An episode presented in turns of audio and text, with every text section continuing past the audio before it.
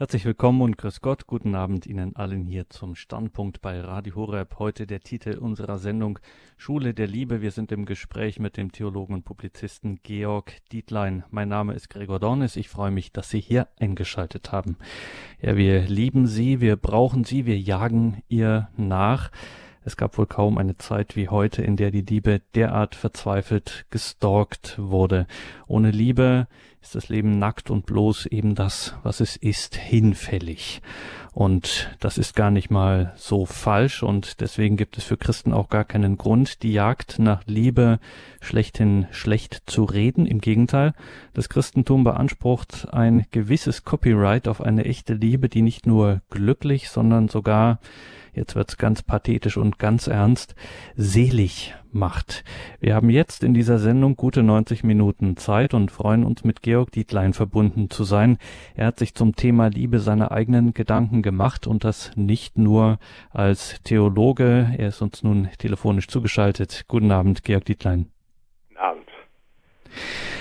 Herr Dietlein, Sie sind 22 Jahre, gehören also einer Generation an, für die das Thema Liebe durchaus einen zentralen Stellenwert äh, einnimmt. Sie haben im Alter von 13 Jahren bereits das Studium der katholischen Theologie und Philosophie aufgenommen. Dann kam noch das Jurastudium hinzu. Sie haben dann Abitur gemacht, haben ihre Studien fortgesetzt, auch noch Betriebswirtschaftslehre dazu genommen und mit katholischer Theologie und Philosophie sind sie fertig, befinden sich derzeit in der Examsvorbereitung für Jura. Dafür an dieser Stelle schon, bevor ich das am Ende der Sendung vergesse, viel Erfolg dabei. Und zwei wesentliche Ziele haben sie auch noch. Sie möchten nach dem Studium promovieren und sie möchten auch in den Kreis der Priesteramtskandidaten eintreten. Über ihr ganzes Engagement werde ich jetzt nicht mehr viel Worte verlieren, weil dann haben wir die ganze Sendung mit anderen Dingen gefüllt. Ich könnte von ihren Lehraufträgen erzählen und von dem, was sie alles auf die Beine gestellt haben in der Öffentlichkeitsarbeit, in der Organisation, gerade auch für Studierende. Wer das nachlesen möchte, es gibt ausführliche Internetauftritte von ihnen und über sie. Da kann man das alles nachlesen. Erwähnt seien hier ihre beiden Erfolg, ihre beiden erfolgreichen Bücher über das eine die Betrachtungen zum Kreuzweg und das andere natürlich freut euch Glaubenszeugnis eines jungen Christen. Wir sprechen hier heute über die Liebe und wollen uns dafür auch Zeit nehmen. Ganz zum Anfang, Herr Dietlein, was ist denn Ihrer Meinung nach Liebe? Kann man das irgendwie definieren? Ja, das hängt davon ab natürlich, also schon mal vielen Dank, dass Sie mich eingeladen haben zu dem Thema sicher nicht ganz selbstverständlich, dass ein junger Mensch mit 22 Jahren darüber redet. Darum natürlich sind meine Ausführungen jetzt auch nicht äh, die eines erfahrenen Ehemanns oder eines erfahrenen Priesters, sondern eines jungen Menschen, der das Thema so ein bisschen angepackt hat, einfach vom Geistlichen her. Und klar, Sie merken direkt Liebe. Da gibt es verschiedene Begriffe. Ich habe es eben schon erwähnt, es gibt den Ehemann, es gibt die eheliche Liebe zwischen Mann und Frau die ich noch nicht erlebt habe und wahrscheinlich noch nicht erleben werde, aber natürlich genauso auch andere Formen, die wir genauso kennen, Nächstenliebe, ganz zentrales christliches Wort, Gottesliebe, Freundschaftsliebe, das ist auch eine Form von Liebe. Und sogar im Christentum die Feindesliebe. Und auch viele andere Nuancen von Liebe nehmen wir an, Elternliebe und so weiter. Was verbindet all diese Dinge, soweit so breit das Ganze ja ist, ne? Gott und Mensch, Mann und Frau, der Nächste und der Feind. Am Ende meint Liebe immer Ganz einfach ein Ja zu einer Person und zwar um ihrer selbst willen. Das ist auch die Differenz zwischen Kollegen und zwischen etwa Leuten, die einfach kooperieren, die auch zueinander Ja sagen, aber aus einem Zweck. Und nehmen wir an, wenn Sie in einer äh, GmbH aktiv sind, sagen Sie auch zum anderen, zum anderen natürlich Ja, aber Liebe ist eine ganz besondere Form von Ja, nämlich das Ja zum anderen um seiner selbst willen. Und das ist schon relativ viel. Klingt nach einem kurzen Satz, aber wenn ich zu einer Person wirklich Ja sagen möchte, um ihrer selbst willen, muss ich eben abstrahieren von Egoismen, von meinem eigenen Vorteil. Nehmen wir an, in der Freundschaft auch oder in der Ehe. Also Ehe und Liebe meint nicht nur oder vielleicht in erster Linie gar nicht die großen Gefühle und dass ich so glücklich bin und dass ich daraus vielleicht sogar noch Vorteile habe, dass ich einfach zufrieden bin, sondern am Ende in der Radikalität der Entscheidung meint eben dann Liebe in der Ehe einfach das Ja das gar nicht Gefühle beinhalten muss zunächst mal, sondern einfach eine Entscheidung ist, ein Ja zu einer Person, weil sie eben Person ist. Das heißt, Abbild Gottes, göttliche Würde, eben sie als solche wahrnehmen, wie sie von Gott gewollt ist. Das meint Liebe, klingt jetzt sehr einfach, einfach Ja sagen, Aber gut, konkret natürlich wissen wir auch, dass es gar nicht so einfach ist. Nehmen wir an, jetzt haben wir gerade die Fastenzeit, wir betrachten den Kreuz, wir betrachten den Kreuzestod Jesu Christi. Das ist eine sehr besondere Form von Liebe, eben Hingabe, so kann man es auch bezeichnen, wirklich, wo eine Person sich entäußert und wirklich ihr Ja bis ans Ende geht, bis zum Kreuz. All das ist Liebe und wir werden dann gleich noch ein bisschen die, ganzen, die ganze Breite des Themas anschauen können. Ich glaube, jeden betrifft Liebe und das ist auch gut so, denn eine Welt ohne Liebe wäre eigentlich relativ traurig, kalt und fast schon lebensunwürdig. Nein, eine Welt, unsere Welt hängt davon ab, von der Liebe. Wir leben alle von der Liebe. Wir alle brauchen Liebe, Zärtlichkeit, Freundschaft, Intimität. Das ist ganz wesentlich für einen Menschen, denn wir wollen eben nicht alleine sein. Wie schon in der Genesis, wir sollen nicht allein sein, wir wollen nicht allein sein. Wir brauchen andere Menschen, die uns am Ende annehmen, und zwar in dieser Radikalität eines guten Freundes oder eben der Ehe eines Partners, der wirklich zu uns Ja sagt, ohne, ja, ohne Bedingungen. Das ist, hört sich, wie Sie sagen, zum einen einfach an, wie Sie es sagen, aber natürlich auch sehr, sehr anspruchsvoll. Also Sie zitieren auch gerne den heiligen Johannes Paul II. Ähm, die Zukunft hängt an der Liebe. Ähm, das ist schon äh, sehr, ja, das ist sehr anspruchsvoll. Ja, es ist vor allem schön, weil es, äh, weil es so ein großes Lebensthema ist. Ich habe darüber bewusst das Buch geschrieben über die Schule der Liebe, weil ich glaube, dass ich damit so eigentlich für mich so mein Lebensmotto gefunden habe, mein Kernthema auch, was auch vielleicht so in meinem geistigen Leben immer zentraler werden sollte, nämlich wirklich Liebe, sich verausgaben. Und gerade eben als Priester oder eben als Ehemann, äh, das ist immer eigentlich die Maxime eines Lebens, des, des Lebens eines Christen, der sich überlegt, wie kann ich dem Auftrag Jesu gerecht werden? Johannes 13 liebt einander. Das ist schon ein großer, ein großes Mandat, so heißt man ja nicht, der Auftrag Jesu, die Aufgabe Jesu an uns ist Liebe. Und ja, ich glaube, wir haben eine Generation von jungen Menschen. Wir kennen Johannes Paul II. Ich bin damals, als er gestorben ist, gerade zwölf, 13 alt gewesen. Also ich habe das ein bisschen mitbekommen. Aber ich glaube, dass zumindest so die Generation vor mir und bis hin zu mir den, diesen Papst sehr eindrucksvoll erlebt hat. Das war kein einfacher Papst. Da ging es auch um schwierige Themen. Und da kommen wir nachher auch noch zu. Äh, klar, Liebe, Sexualität, das betrifft heute jeden jungen Menschen, würde ich sagen. Und ich glaube sogar fast, dass dieses Thema, das ja oft sogar verdrängt wird und vor allem, ja, das ist ein Randthema, es ist auch nicht das zentrale Thema des Christentums, klar, aber da werden sich ganz wichtige Weichen stellen, wenn ich das lieber verstanden habe, Theologie des Leibes, Liebe, Sexualität und das wirklich durchdrungen habe, so theologisch und auch geistlich, dann weiß ich auch, was das Kern, was der Kern des Christentums ist.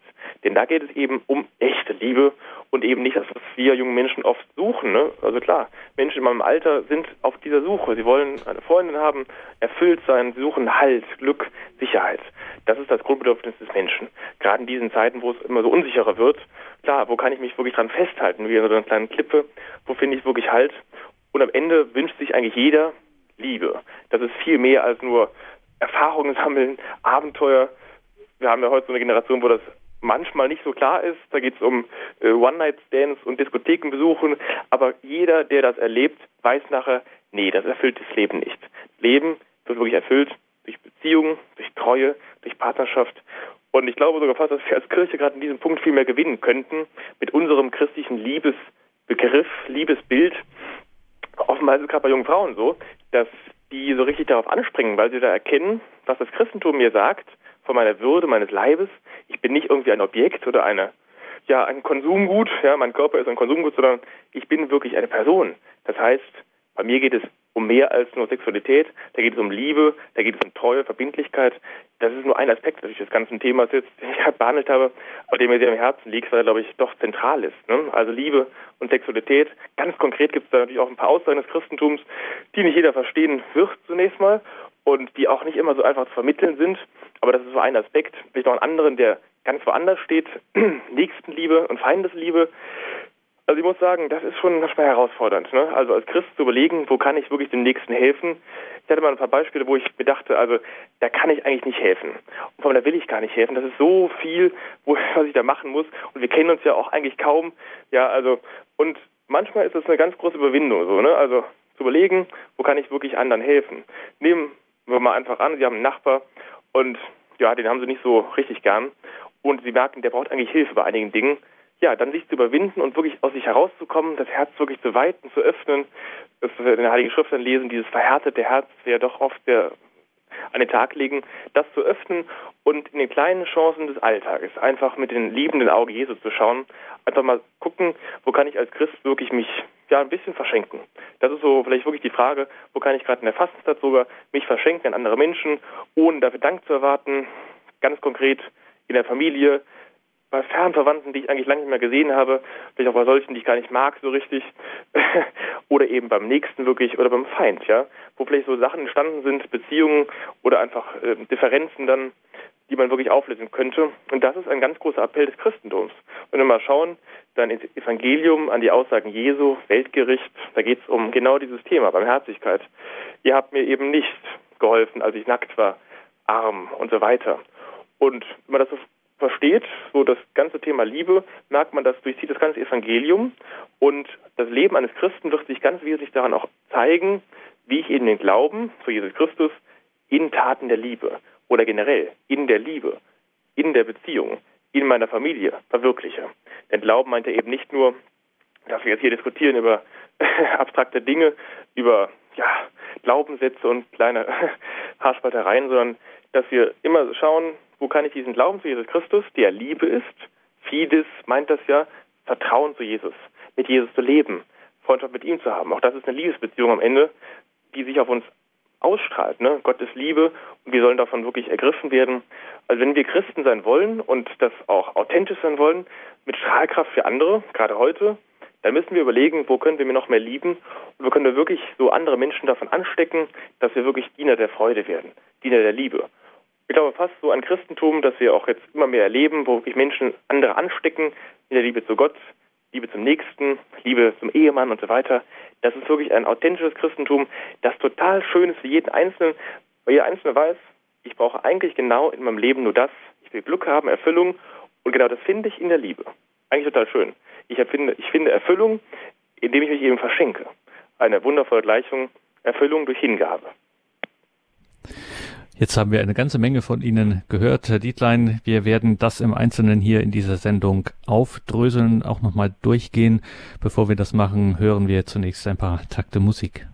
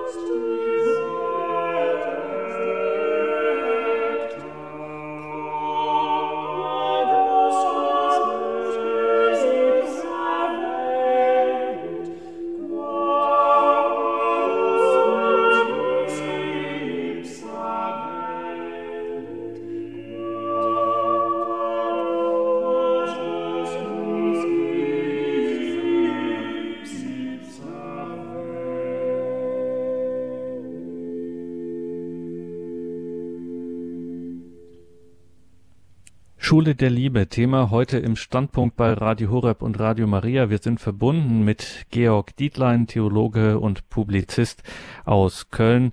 Herr Dietlein, Ihre letzten Worte, ja, die Erfüllung durch Hingabe. Sie sagen das so selbstverständlich dahin. Es hört sich eigentlich gar nicht selbstverständlich an. Erfüllung durch Hingabe, was heißt das? Was meinen Sie damit? Ja, das ist die große Frage des Lebens.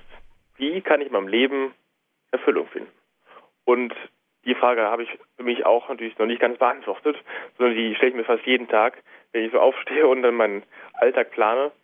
Vielleicht haben Sie sich die Frage auch schon mal gestellt. Wie finden Sie Erfüllung? Und wahrscheinlich haben Sie mal ein paar Sachen probiert.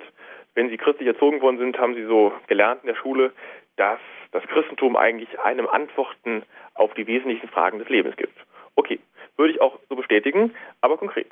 Was sind die wesentlichen Fragen des Lebens? Ich glaube, das sind eigentlich die Fragen nach Tod und Sünde. Das klingt jetzt sehr abstrakt. Und dann merkt man direkt auch, diese Fragen beschäftigen dann besonders Menschen, die auch da wirklich betroffen von sind. Nehmen wir an, ihr Ehepartner, ihr Vater, ihre Mutter stirbt. Dann sind sie ganz konkret auf der Frage, was ist wirklich der Sinn meines Lebens? Denn in dieser konkreten Situation, wo sie merken, dass das Leben sein Ende findet, auch für sie eines Tages, auch für mich, dann kommen sie ins Zweifeln. Und das andere Thema, das eigentlich jeden so in der Tiefe tangiert, ist das Thema Sünde. Wie kann ich, gerade wenn ich scheitere im Leben, tief scheitere, kommt nicht bei jedem vor, wenn man so richtig krass scheitert, aber nehmen wir an, Sie haben wirklich, nehmen wir an, eine Beziehung in Ihrer Familie oder eine richtige Feindschaft, wo Sie so richtig merken, da habe ich was verbockt, da habe ich Fehler gemacht, da habe ich Menschen dahin gebracht, dass sie vielleicht ähm, ja, auf mich böse sind und zwar berechtigt. Da haben sie Entzweiung geschaffen. Und solche Dinge können einen sehr, sehr tief tangieren, gerade wenn es eben größer wird. Nehmen wir an, wenn ihre Ehe scheitert und so weiter. Da geht es um wirklich konkret Schuld. Da werden Menschen sich jahrelang eigentlich die Frage stellen, ja, wie kann ich diese Sache, dieses große Thema, diesen Schuldberg wieder loswerden? Das sind jetzt sehr, sehr große, natürlich sehr große Fragen bei Menschen wie mir, die jetzt nicht so sehr dran am Thema Tod und Sünde sind, sind es aber auch Fragen. Nehmen wir an, wie kann ich meinem Leben eigentlich Gestalt geben? So junges Leben, 22 Jahre alt, da ist noch viel offen. Da kann man noch viel machen, da kann man noch viel Wegmarken ähm, umlenken und eben Entscheidungen treffen. Man hat eigentlich das ganze Leben noch vor sich. Vielleicht noch nicht, mal sehen. Jedenfalls, dann ist die Frage natürlich für einen da, wie kann ich wirklich glücklich werden, Erfüllung finden, meinem Leben irgendwie Sinn geben. Und das ist eine, das ist die große der Berufung und auch die Sinnfrage. Und ich glaube, da ist eine Antwort immer wieder eigentlich so zu überlegen, nicht, wie kann ich möglichst viel erreichen, Macht anhäufen, Geld und so weiter. Also das Leben so als ewige Premiere zu sehen. Von wegen Geburt bis zum Tod, das ist meine Premiere, das ist meine Bühne, das ist meine Chance. Und in dieser, im Rahmen dieser Premiere muss ich versuchen, möglichst viel zu erreichen. Das große Prometheus-Syndrom, dass wir Menschen versuchen müssen, zumindest ist das unsere Erwartung an uns selbst, aber auch andere an uns selbst, ja, möglichst viel zu erreichen. Und das ist ein Lebensweg, der sie richtig kaputt machen kann, wenn sie nur noch danach streben, möglichst viel zu erreichen. Dann werden sie versuchen natürlich, aus ihrem Leben möglichst viel Profit zu saugen und so weiter. Sie werden sich oft verausgaben, sie werden auch vielleicht gar nicht die Prioritäten so setzen, wie es vielleicht sinnvoll wäre und am Ende sich dann auf dem Totenbett die Frage stellen, war das ein gelungenes Leben? Vielleicht. Vielleicht erfüllt das sie wirklich, aber eine Alternative, die gibt es vom Christentum und die heißt einfach Evangelium. Gute Botschaft. Sie bekommen beim Christentum ein Angebot, konkret Jesus Christus, eine Person, die Ihnen zeigt, ja, die großen Fragen des Lebens, die kann ich dir beantworten. Denn der Tod, das ist nicht das Ende. Und die Sünde, die ist auch nicht endgültig. Die ist zwar da, wie auch der Tod da ist, klar, der ist vorübergehend zunächst einmal ein großes, ein großer Schmerz für sie, aber sie bekommen das Ganze gewandelt. Tod wird zu Leben, Sünde wird zu Befreiung, Freiheit, innere Freiheit, eigentlich eine wundervolle Botschaft. Und das Thema Liebe spielt dann auch wieder eine Rolle, weil sie eben durch, ja, durch die Wandlung des Todes in Leben, durch die Wandlung der Schuld in Freiheit auch fähig werden zur Liebe. Wenn sie ihr Leben eben nicht sehen als ewige Premiere, wo sie möglichst viel erreichen müssen, wo sie möglichst viel draus an Macht, Befriedigung, Erfolg, ja, wirklich saugen müssen, sondern wenn sie sagen, okay, mein Leben wurde mir geschenkt und zwar auch als Auftrag, es weiter zu verschenken. Ich habe also die Chance und die Freiheit wirklich innerlich, eben nicht zu sagen, es geht nur um mich, sondern sogar zu sagen, es geht auch um dich, um den anderen, um meine Ehefrau, um meine Kinder, um meinen Nächsten, um Menschen, die ich fördern kann, um wirklich, ja, diesen mein Leben so, so, auch zu genießen natürlich, aber es eben auch weiterzugeben, zu verschenken. Und Sie werden nachher auch merken, und das habe ich auch so ganz persönlich erfahren, dass diese Form, sein Leben zu verschenken, eigentlich eine wundervolle Erfüllung im Leben ist. Da haben Sie wirklich dann gefunden, das ist mein Sinn, eben nicht nur auf mich zu schauen, auf mein Ego, sondern auf den anderen zu schauen. Also generell das große Wort Liebe oder Freundschaft, dass Sie Beziehungen eingeben, ohne Nutzen, ohne das Thema, was habe ich jetzt davon, ja, dass sie in den Verein gehen müssen, um zu gucken, was habe ich davon, sondern einfach Freundschaften haben oder Menschen fördern, Beziehungen haben, auch zu Menschen, die sie eigentlich gar nicht kennenlernen möchten, Nächstenliebe, dieses Thema. Und wenn sie so ins Leben reingehen, haben sie eigentlich ein sehr tolles Konzept, das ihnen sogar dann, wenn sie dieses Leben nicht genießen können, wenn sie eben nicht die Chance haben, in unserer westeuropäischen Welt richtig aus dem Leben saugen zu können, in Anführungszeichen, dann haben sie auch dann noch immer eine Verheißung als Mensch, der nicht so leben kann wie viele in Europa, dass auch dann noch ein Leben Sinn hat, nämlich an den Sinn, sie können zwar in der ewigen Premiere in Anführungszeichen nicht viel erreichen, nicht viel Macht und so weiter, aber sie haben die Aussage und die Verheißung Gottes, dass sie geliebt sind und dass diese Liebe Gottes eben nicht nur einfach eine Verheißung bleibt, sondern ganz konkret werden kann. Und zwar in den Nächsten, die sie lieb, die sie, die sie wiederum lieben, in ihren Eltern, die sie lieben. Aber auch wenn sie keine Eltern mehr haben, wenn sie keinen Menschen haben, der sie tröstet, wissen sie dennoch, Gott ist bei mir. Ich kann mein Leben mit ihm zusammen gestalten, aus der Freundschaft mit ihm und am Ende auch, wenn ich davon berührt bin, von dieser Liebe Gottes, die Liebe an andere weiter, weitergeben. Und muss wirklich sagen, so eine Verheißung bekommen wir eigentlich bei keiner Weltreligion so richtig, dass Gott einen liebt, Gott einen annimmt, zu einem Ja sagt in dieser großen Dimension des Kreuzes, wo Gott für uns Mensch wird und stirbt.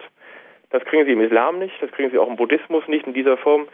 Also am Ende ist dieses Christentum, konkret Jesus Christus, das Evangelium, seine Verheißung, diese menschgewordene Person, die Gott ist, das ist eine wundervolle Aussage und das ist fast schon ein, ja, ein Unikum auf dem Markt der Religionen. Sie bekommen hier eine ganz tolle Botschaft, die eigentlich heißt, du bist angenommen, du bist geliebt und du hast die Chance, diese Liebe zu verschenken.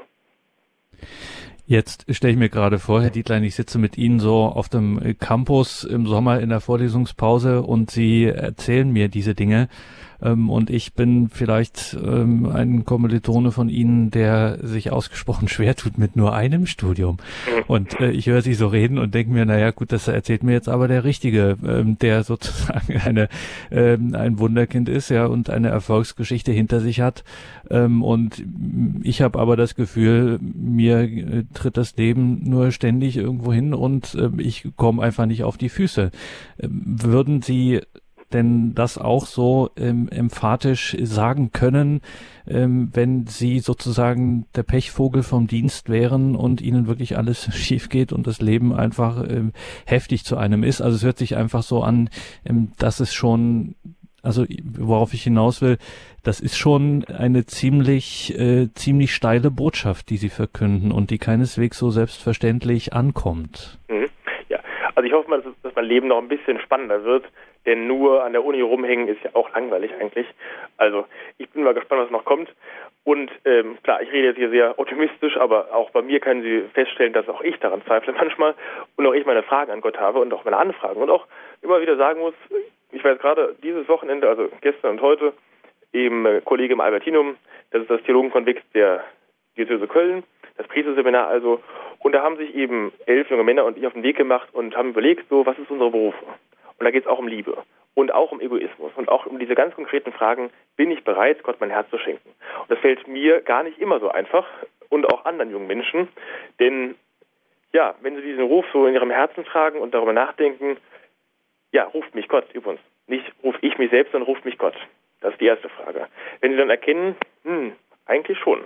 Sie haben diese Unruhe in Ihrem Herzen drin, dass wahrscheinlich Sie Gott ruft, und zwar wahrscheinlich auch als Priester. Oder in ähnlichen Formen. Das zeigt sich nachher noch, ob sie Ordensmann werden, aber klar, sie merken eher so, es geht in Richtung Priestertum. Und dann, das ist die eine Sache, das zu erkennen. Das andere ist dann, das umzusetzen. Das ist gar nicht so einfach. Wenn Sie sich dann vorstellen, worauf verzichte ich da? Und bin ich wirklich bereit, diesen Sprung zu wagen in die Hand Gottes? Denn was wissen Sie schon von der Zukunft, wenn Sie dann sagen, ja, ich bin bereit, diesen Weg zu gehen? Sie können furchtbar scheitern. Sie können furchtbar gegen die Wand fahren. Sie können einfach rausfliegen, weil man merkt, sie sind nicht geeignet. Also sie gehen da auch ein Risiko ein, nämlich das Risiko, ihr Herz richtig zu öffnen und zu schauen, bin ich wirklich berufen. Und vor allem, da werden sie vielleicht eines Tages geweiht und dann kommt die Frage, war das wirklich mein Lebensweg? Genauso ist es bei der Ehe natürlich auch. Nur ich glaube, das ist ein bisschen einfacher. Den meisten fällt so einer Frau ins Gesicht zu sagen oder einem Mann, ja, ich bin jetzt hoffentlich nach langer Überlegung und Reifung wirklich bereit, mit dir in mein Leben zu gehen. Und zwar wirklich, das heißt auch für schwierige Zeiten und so weiter. Aber beide Wege sind total komplex. Da geht es immer um Liebe. Und Sie merken auch bei meinen Fragen so im Kopf, ja, also bin ich wirklich bereit, Ja zu sagen zu Gott, mein Herz wirklich ihm zu schenken, mir das Herz abbringen zu lassen. Und ich glaube, genauso wie mir das manchmal schwierig fällt, wirklich Ja zu sagen, weil ich eben genau diese Fragen habe. Unsicherheiten. Auch natürlich die Frage, ich möchte gerne irgendwo sicher sein. Ich möchte irgendwie ein Leben haben, das vielleicht planbar ist, ja, vielleicht bürgerlich ist. Also nicht, nicht gegen Beamten, aber vielleicht ist es so der Wunsch nach dem Beamtentum, ja. Einfach ein geplantes Leben haben, Sicherheiten haben, in Ruhe nach Hause kommen und ich weiß, mein Gehalt ist da. Das wünschen sich die Menschen heute. Und leider ist die Welt anders. Wir haben es eben schon erwähnt es gibt so viele Probleme heute, und zwar klar mit dem Studium, aber ich glaube, die großen Probleme, die Menschen bedrücken und beeinflussen, das ist auch wiederum die Liebe. Neulich ganz konkret in meinem Freundeskreis, da sind jetzt Menschen in meinem Alter und die genau diese Frage haben, was könnte vielleicht ein Ehepartner sein für mein Leben? Wer könnte das sein? Und dann erleben sie da junge Männer und Frauen, wo dann Beziehungen nach drei Jahren zum Teil kaputt gehen. Und man hatte so die Hoffnung als junger Mann, als junges Mädchen, dass diese Beziehung das Leben trägt. Ja, klar, wir suchen danach, nach dem Sinn für das Leben. Und das ist natürlich eigentlich Jesus Christus. Aber ganz konkret fällt das ja nicht immer einfach, das so anzunehmen. Sondern sie suchen eben Menschen, die sie tragen, Freunde oder eben eine Beziehung. Und die Beziehung trägt sie dann auch, hoffentlich. Und dann kommen sie an einen Punkt, wo das nicht mehr so ist, wo sie eigentlich erkennen vielleicht, dass sie entweder vielleicht sogar wirklich nur ein Spielzeug waren, hoffentlich nicht, aber zumindest vielleicht merken, dass die Beziehung sie doch nicht trägt. Oder wo sie genauso bei dem Thema Sinn fürs Leben einen nahen Angehörigen verlieren vielleicht, der für sie ganz zentral war. Oder merken sie, das Leben ist doch hart und das Leben ist doch nicht so sicher und das Leben ist doch immer wieder schwierig. Es ist ein Ringen mit selbst, mit der Frage Sinn, wo habe ich wirklich Halt, gebt mir etwa die Liebe, die Liebe in einer Ehe, in einer Partnerschaft oder die Liebe des Priesters zu Gott und zu seiner Kirche, gebt mir die wirklich Halt. Und auch ich kann wirklich behaupten und muss ehrlich zugeben, das ist immer wieder aufreißend, aufregend, diese Frage, etwa für mich ganz konkret bei der Berufungsfrage, ist das wirklich dein Sinn? Also es ist gut, dass das Christentum so anspruchsvoll ist und dass es alles nicht selbstverständlich ist, sondern immer wieder ein Ringen und ein Kämpfen mit sich selbst. Und klar, wenn das Christentum jedem so einfach fiel, wären ja auch alle Christen. Aber so ist es nicht. Das Christentum ist durchaus ein schwieriger Weg, ein anspruchsvoller Weg, ein Weg, der es nicht einfach jedem einfach macht. Es gibt kein wellendes Christentum, es gibt es schon, aber das ist nicht die Lehre Jesu. Das ist das, was wir daraus gern machen würden und auch machen. Aber diesen Weg zu gehen, Thema Liebe, Thema Christentum, Thema Glaube, das meint ja eben Vertrauen zu haben, auf Gott Vertrauen, wirklich alles auf eine Karte zu setzen, das ist immer wieder schwierig.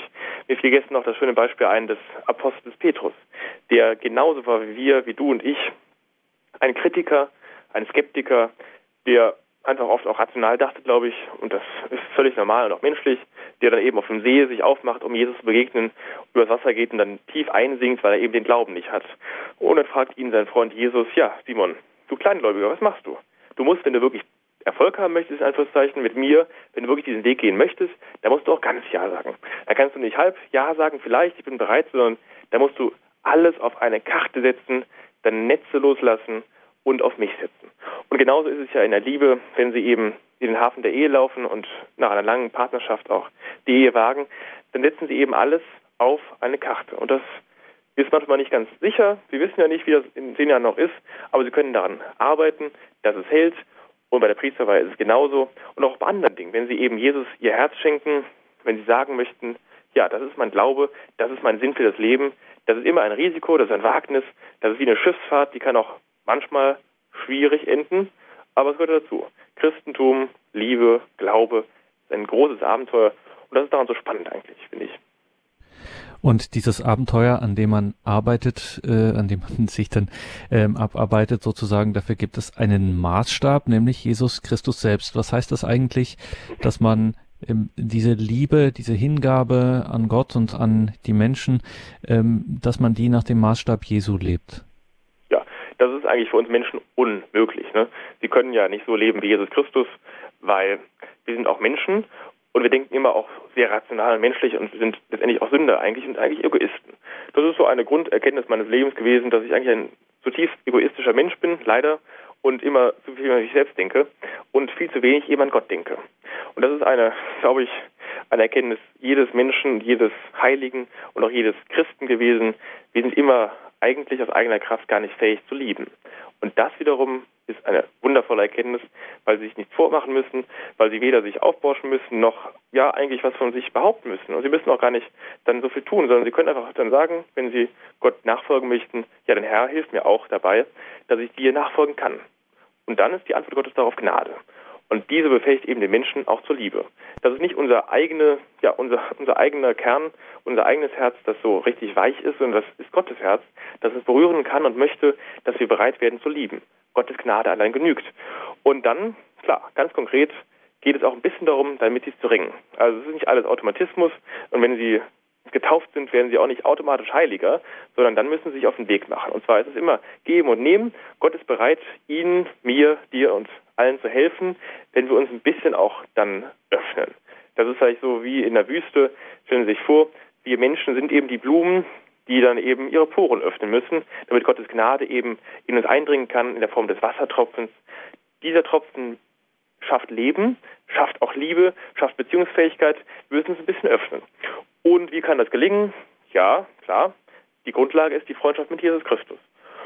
Und das meint eben beten, mit ihm leben, versuchen auch, wenn es nicht immer so einfach fällt, auch dann, gerade dann, wenn es schwierig ist und hart ist und trocken ist, dann mit ihm zu reden und auch die Probleme, die wir alle haben, jeden Tag, fängt morgens an, endet abends, vor ihn zu tragen und zu überlegen mit ihm zusammen, wo geht es entlang, wo kannst du mir vielleicht helfen, diese und jene Frage, wo kann ich vielleicht andere Menschen auch zu dir bringen, zu Gott bringen, Apostolat und so weiter. Also Grundlage für dieses Thema Liebe, andere Menschen begeistern, ist immer Gebet, der Glaube, auf Gott vertrauen, mit Gott leben.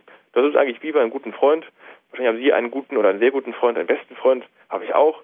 Ich habe auch andere gute Freunde noch und ja, Dialog ist da ganz zentral. Man ruft sich mal einfach an, man trifft sich auch regelmäßig, wahrscheinlich sogar sehr, sehr häufig. Und das ist so ein Zusammengehen, ne? einen gemeinsamen Weg gehen und das machen sie in der Beziehung, aber auch eben im Glauben. Da geht es um Gottes Liebe und sie immer wieder die Frage stellen zu lassen von Jesus selbst, die eben damals den, dem Petrus stellte, ja Simon, Petrus, liebst du mich? Und Simon ist sehr klug und bescheiden und sagt dann zurück, ja, du weißt, dass ich dich liebe.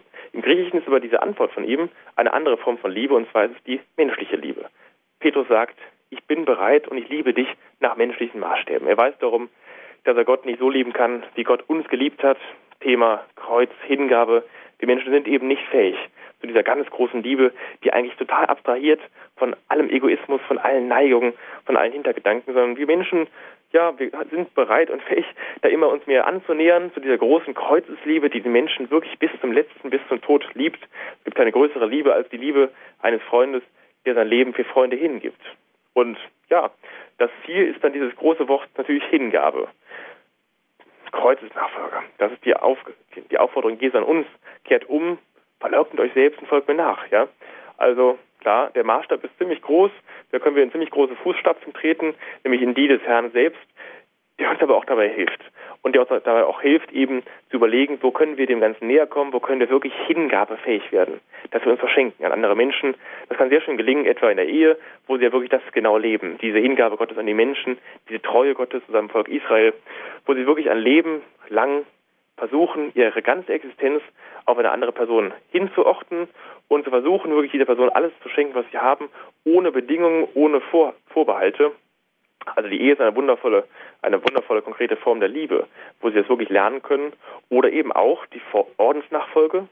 Sogar das Leben als Single kann natürlich genauso toll erfüllt sein mit dem Thema Hingabe, wo sie wirklich bereit werden, ihr Herz zu öffnen und weniger an sich zu denken, sondern eben an den Nächsten. Und das sind alles so viele, viele Ideen vielleicht, aber ich glaube, am Ende können sie das nur selbst für sich entdecken, wo sie wo sie konkret gebraucht werden, wo ihr Weg ist, wo sie liebesfähig sind und wo sie eben dieses, diese Maxime Le Jesu leben können, liebt einander, wie ich euch geliebt habe. So, und jetzt glaube ich Ihnen das mal für einen Moment, okay. Herr Dietlein, und äh, will das jetzt auch äh, tatsächlich in meinem Leben Wirklichkeit werden lassen. Also jetzt haben Sie mich im ersten Moment erstmal gewonnen für diese Idee. Wie finde ich denn jetzt raus, was genau meine Berufung ist? Ja mit von Ehe, von Ordensberufung gesprochen. Wie kriege ich raus, was jetzt in meinem Leben das Richtige ist?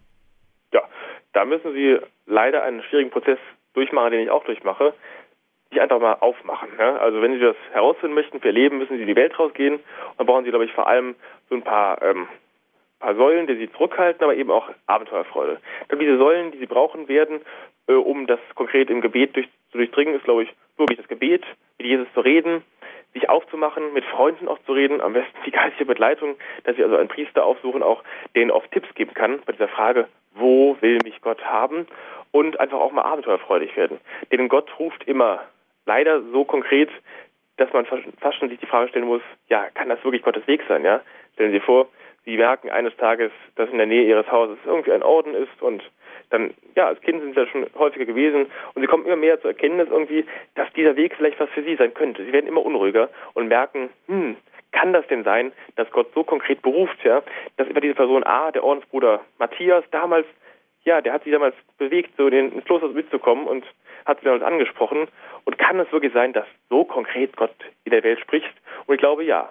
Oft sind es ja einzelne Kontakte, Beziehungen, Begegnungen, vor langer Zeit sogar oft, die uns geprägt haben. Etwa, wo stehe ich jetzt gerade, warum bin ich da, wo ich jetzt stehe? Da verdanke ich alles meinen Eltern, meinen besten Freunden, meinen geistlichen Mitleitern, meinem, meinem Pfarrer und auch anderen, die mich begleiten durften. Also Gott wirkt ganz konkret immer durch Menschen und er ruft sie ganz konkret in einen ganz konkreten Lebensweg und man muss auch gar nicht die Augen verschließen. Oft läuft uns dieser Ruf Gottes ganz nah vor der Nase. Wir haben nur oft die Augen zu. Und oft wollen wir das gar nicht annehmen. Und wir finden immer in so einem Leben gewisse Zeichen und ich glaube, man kann die auch ganz gut im Gebet durchdringen und so ein bisschen abstrahieren davon, was ist meine eigene Neigung, was ist mein Egoismus, was hätte ich gerne und was wäre der Weg Gottes für mich. Und klar, das ist immer wieder ein Ringen.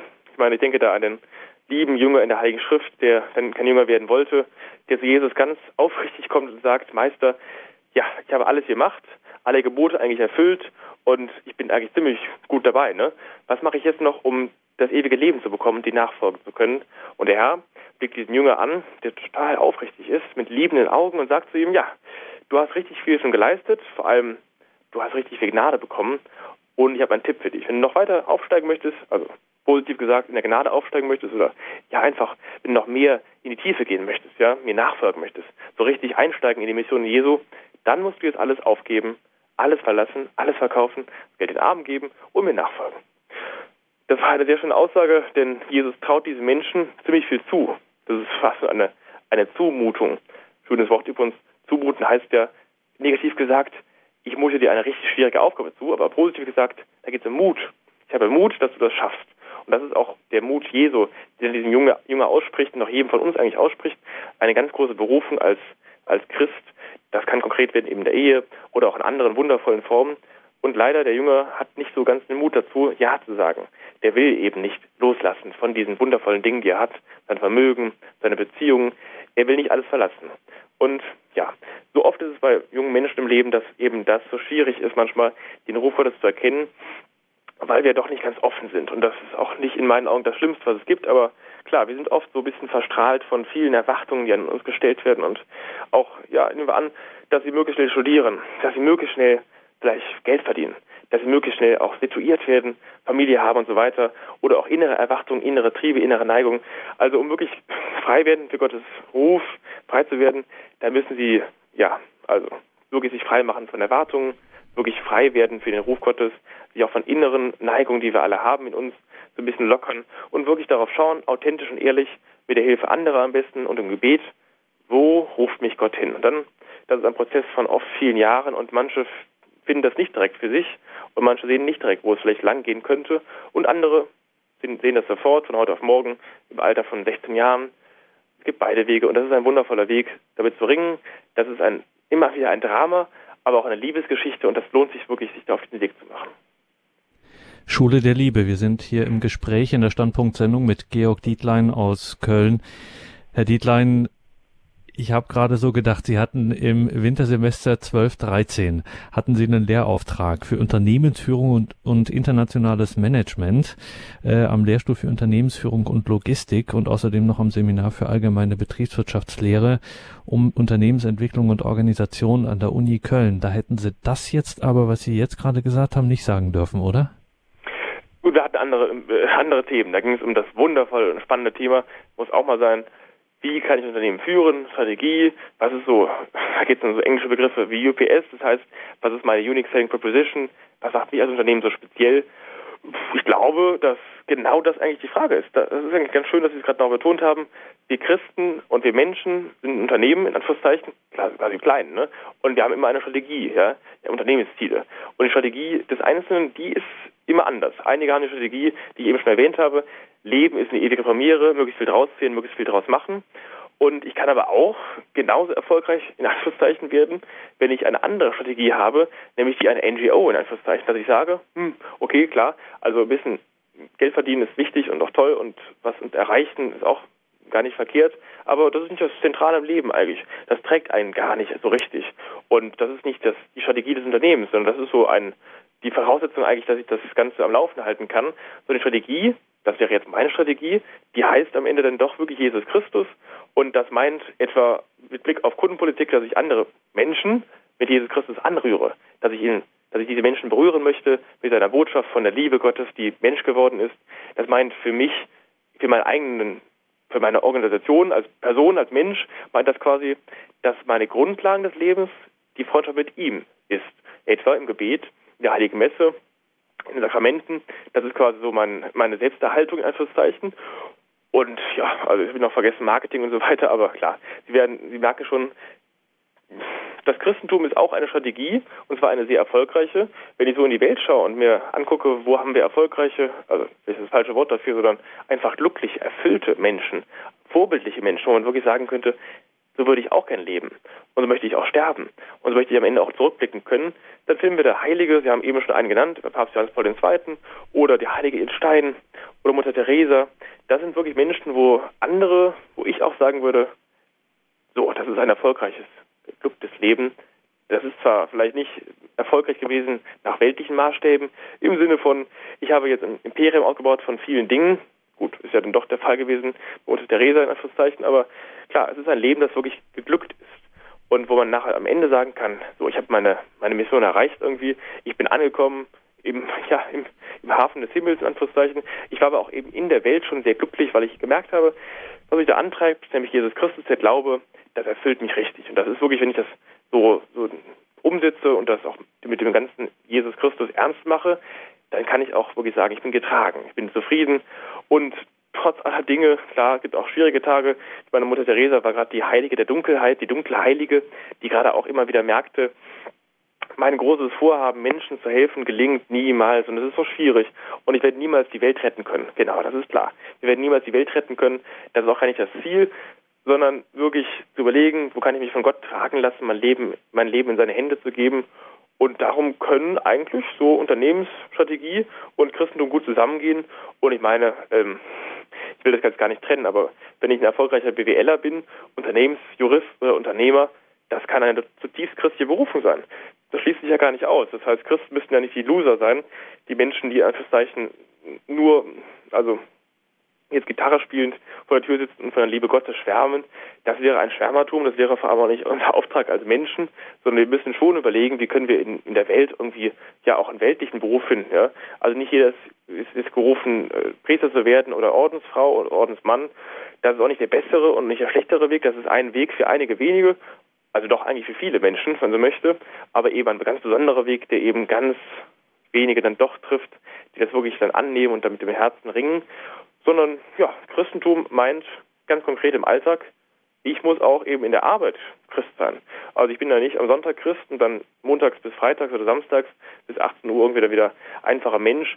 Das wäre ein Rollenchristentum, ein Maskenchristentum. Da bin ich morgens um sieben bis acht irgendwie gerade ähm, Kindervater und Ehemann. Dann von acht bis neun bin ich KVB-Fahrer oder äh, Autofahrer und dann von neun bis 18 Uhr bin ich dann Arbeitnehmer.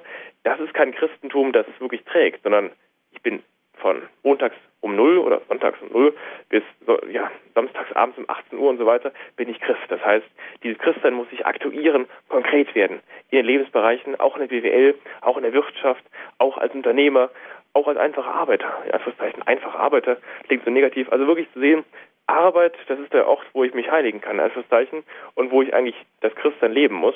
Und darum gehören am Ende auch Kirche und BWL oder Gott und BWL und Gott und Uni Köln und Gott und äh, Betriebswirtschaftslehre eben zusammen. Und klar, ich habe jetzt nicht in den Veranstaltungen viel erzählt von Gott, weil das auch eigentlich da nicht hingehört und weil, also nicht weil Gott nicht an die Uni gehört, sondern weil es da um andere Themen ging und mir auch eigentlich bewusst ist, ich kann, glaube ich, im Rahmen einer netten Vorlesung jetzt kein groß tangieren von Gott.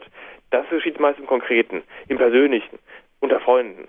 Ich kann, glaube ich, auf Anhieb jetzt nicht direkt den großen Hörer begeistern, wenn ich was von Gott erzähle, sondern das gelingt mhm. meist dann, wenn ich Menschen unter vier Augen treffe und eben mein Christ dann auch nicht vor zur Schau stelle, sondern eben das einfach vorlebe, einfach Vorbild bin, Zeuge bin.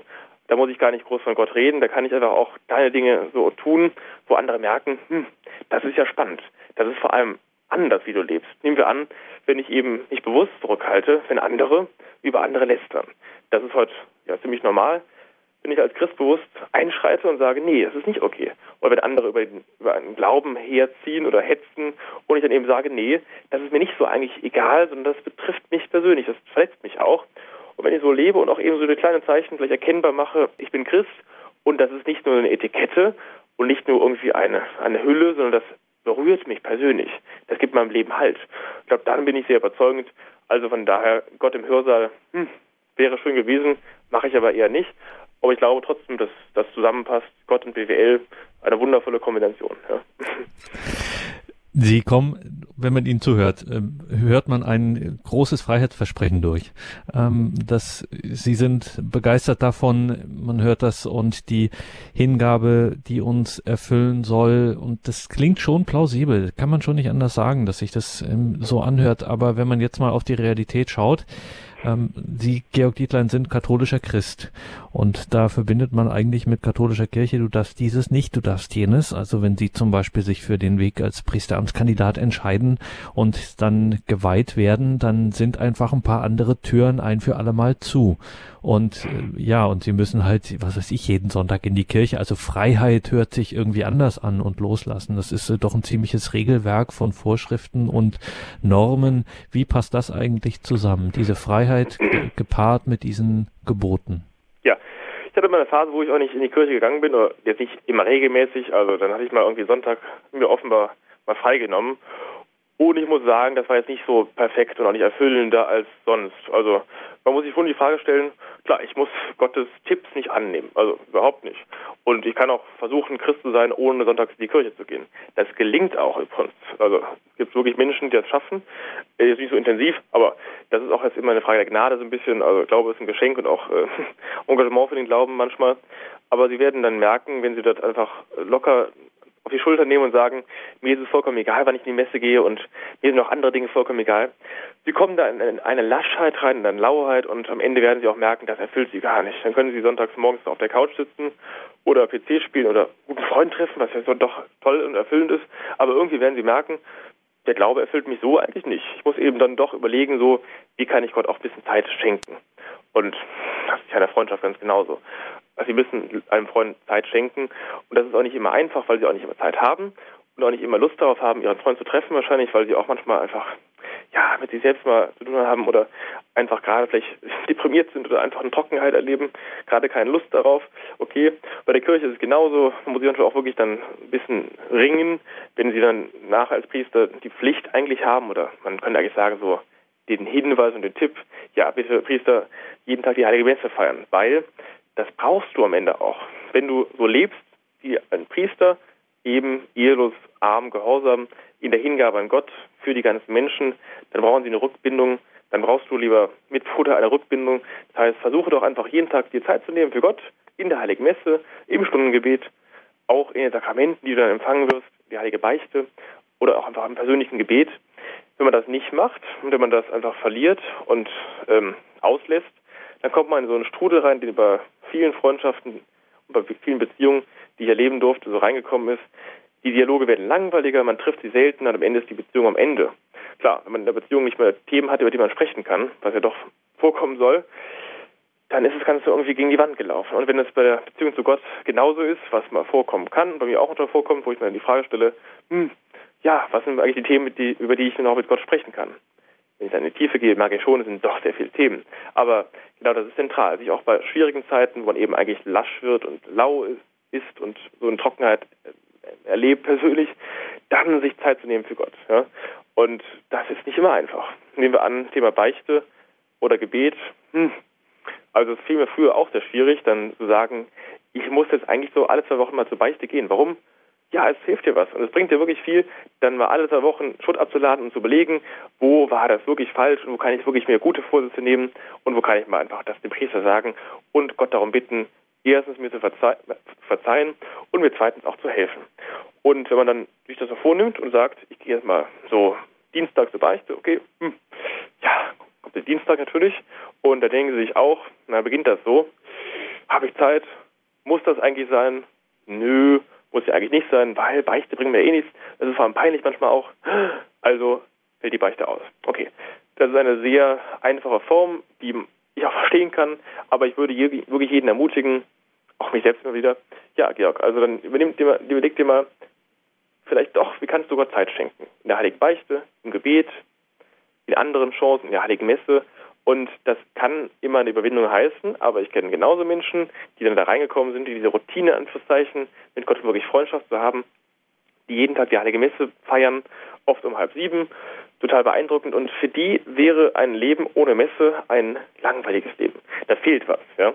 Da fehlt einfach was. Und ich glaube, wenn man das so mal für sich persönlich erfahren hat oder sich darauf einlässt, einfach in die Heilige Messe zu gehen oder ein Leben so zu testen, das ist, glaube ich, ein toller Lebensentwurf. Wie gesagt, das muss man eben erfahren haben. Man muss es auch mal austesten. Das heißt, wenn man wirklich das Experiment wagen möchte, Christus zu erleben, würde ich jedem erraten, nimm dir mal vielleicht zehn Tage vor oder vielleicht sogar 40 Tage wie in der Fastenzeit und versuch mal einfach, das ist gar nicht so einfach, aber nimm das mal fest vor und mach das mal. Nimm dir vor, jeden Tag Gott eine Viertelstunde zu schenken. So. Und wenn das ein Mensch wirklich lange macht, vielleicht sogar 40 Tage, ich bin ganz, ganz fest und wirklich davon überzeugt, dass dann Gott so intensiv in diese Menschen wirkt, dass er nach 40 Tagen, glaube ich, ein ziemlich guter Christ geworden ist, weil er immer mehr erkannt hat, wenn ich Gott eine Viertelstunde Zeit schenke, am Anfang ist es noch sehr still, dann beginnt das lange dann Meditieren, dann das Beten, dann das Reden, dann das wirklich Kommunizieren mit Gott, die Freundschaft zu vertiefen, wirklich mit ihm zu reden. Wenn das gelingen kann nach 40 Tagen, ich glaube, man hat dann erfahren, dass dieses Gebet einem sehr viel bedeutet, dass es das Leben tragen kann, dass Heilige Messe, dass Jesus Christus, dass die Eucharistie, dass das Gebet und andere Sakramente, auch der Dialog mit anderen Freunden, mit Freunden über den Glauben, dass das einen sehr bereichert und ein Leben ohne das, also ein Leben ohne Jesus Christus, eigentlich total langweilig wäre. Man muss es erfahren, man muss sich darauf einlassen, man muss mal ein bisschen loslegen, in die Welt schauen und eben, ja, mal es austesten. Ich glaube, jeder, der das austesten möchte und wird, der wird auch erkennen, ja, das lohnt sich. Das kann wirklich ein toller Lebensentwurf sein. Und das ist ein Leben, das wirklich trägt, das Sinn hat, das Erfüllung hat und wo man wirklich sagen kann, dass es ein glückliches Leben wird. Um dann nochmal auf Nummer sicher zu gehen, Sie glauben das wirklich, dass Gott in meinem Leben etwas bewirkt? Ja, genau, das glaube ich ganz fest. Wie konkret das jetzt ist, kann ich Ihnen leider auch nicht sagen. Und ich kann bei mir auch nur die Frage stellen, wie kam es zu, dass ich jetzt dort stehe, wo ich bin, hier in Köln und diesen jedes mache kann ich auch nicht erklären, aber ich bin mhm. dafür sehr dankbar. Und ich merke auch immer wieder, es gibt mal so Phasen, wo Gott vielleicht mehr wirkt und wo er weniger wirkt. Wo er nachher gewirkt hat und was unser Gebet bewirkt hat, das können wir erst im Himmel sagen, wo es wahrscheinlich die Augen aufgehen werden und wir merken, hm, wir hätten viel mehr beten müssen und wir haben oft Dinge übersehen, wo Gott oft so im Kleinen, in den kleinen alltäglichen Dingen gewirkt hat und wo wir meist vergessen haben, auch Danke zu sagen. Schule der Liebe. Wir sprechen hier in der Standpunktsendung mit Georg Dietlein und machen hier an dieser Stelle wieder eine kleine Pause. Noch einmal der Hinweis auf das Buch Freut euch Glaubenszeugnis eines jungen Christen von Georg Dietlein, mit dem wir hier heute im Gespräch sind. Unser Hörerservice hat diese Infos natürlich auch für Sie und auch im Infofeld zur Sendung auf horeb.org steht das.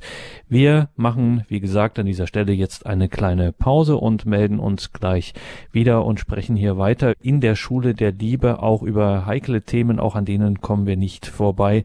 Wir müssen natürlich, Herr Dietlein, auch noch über das Thema Sexualität sprechen und das machen wir nach der Musik.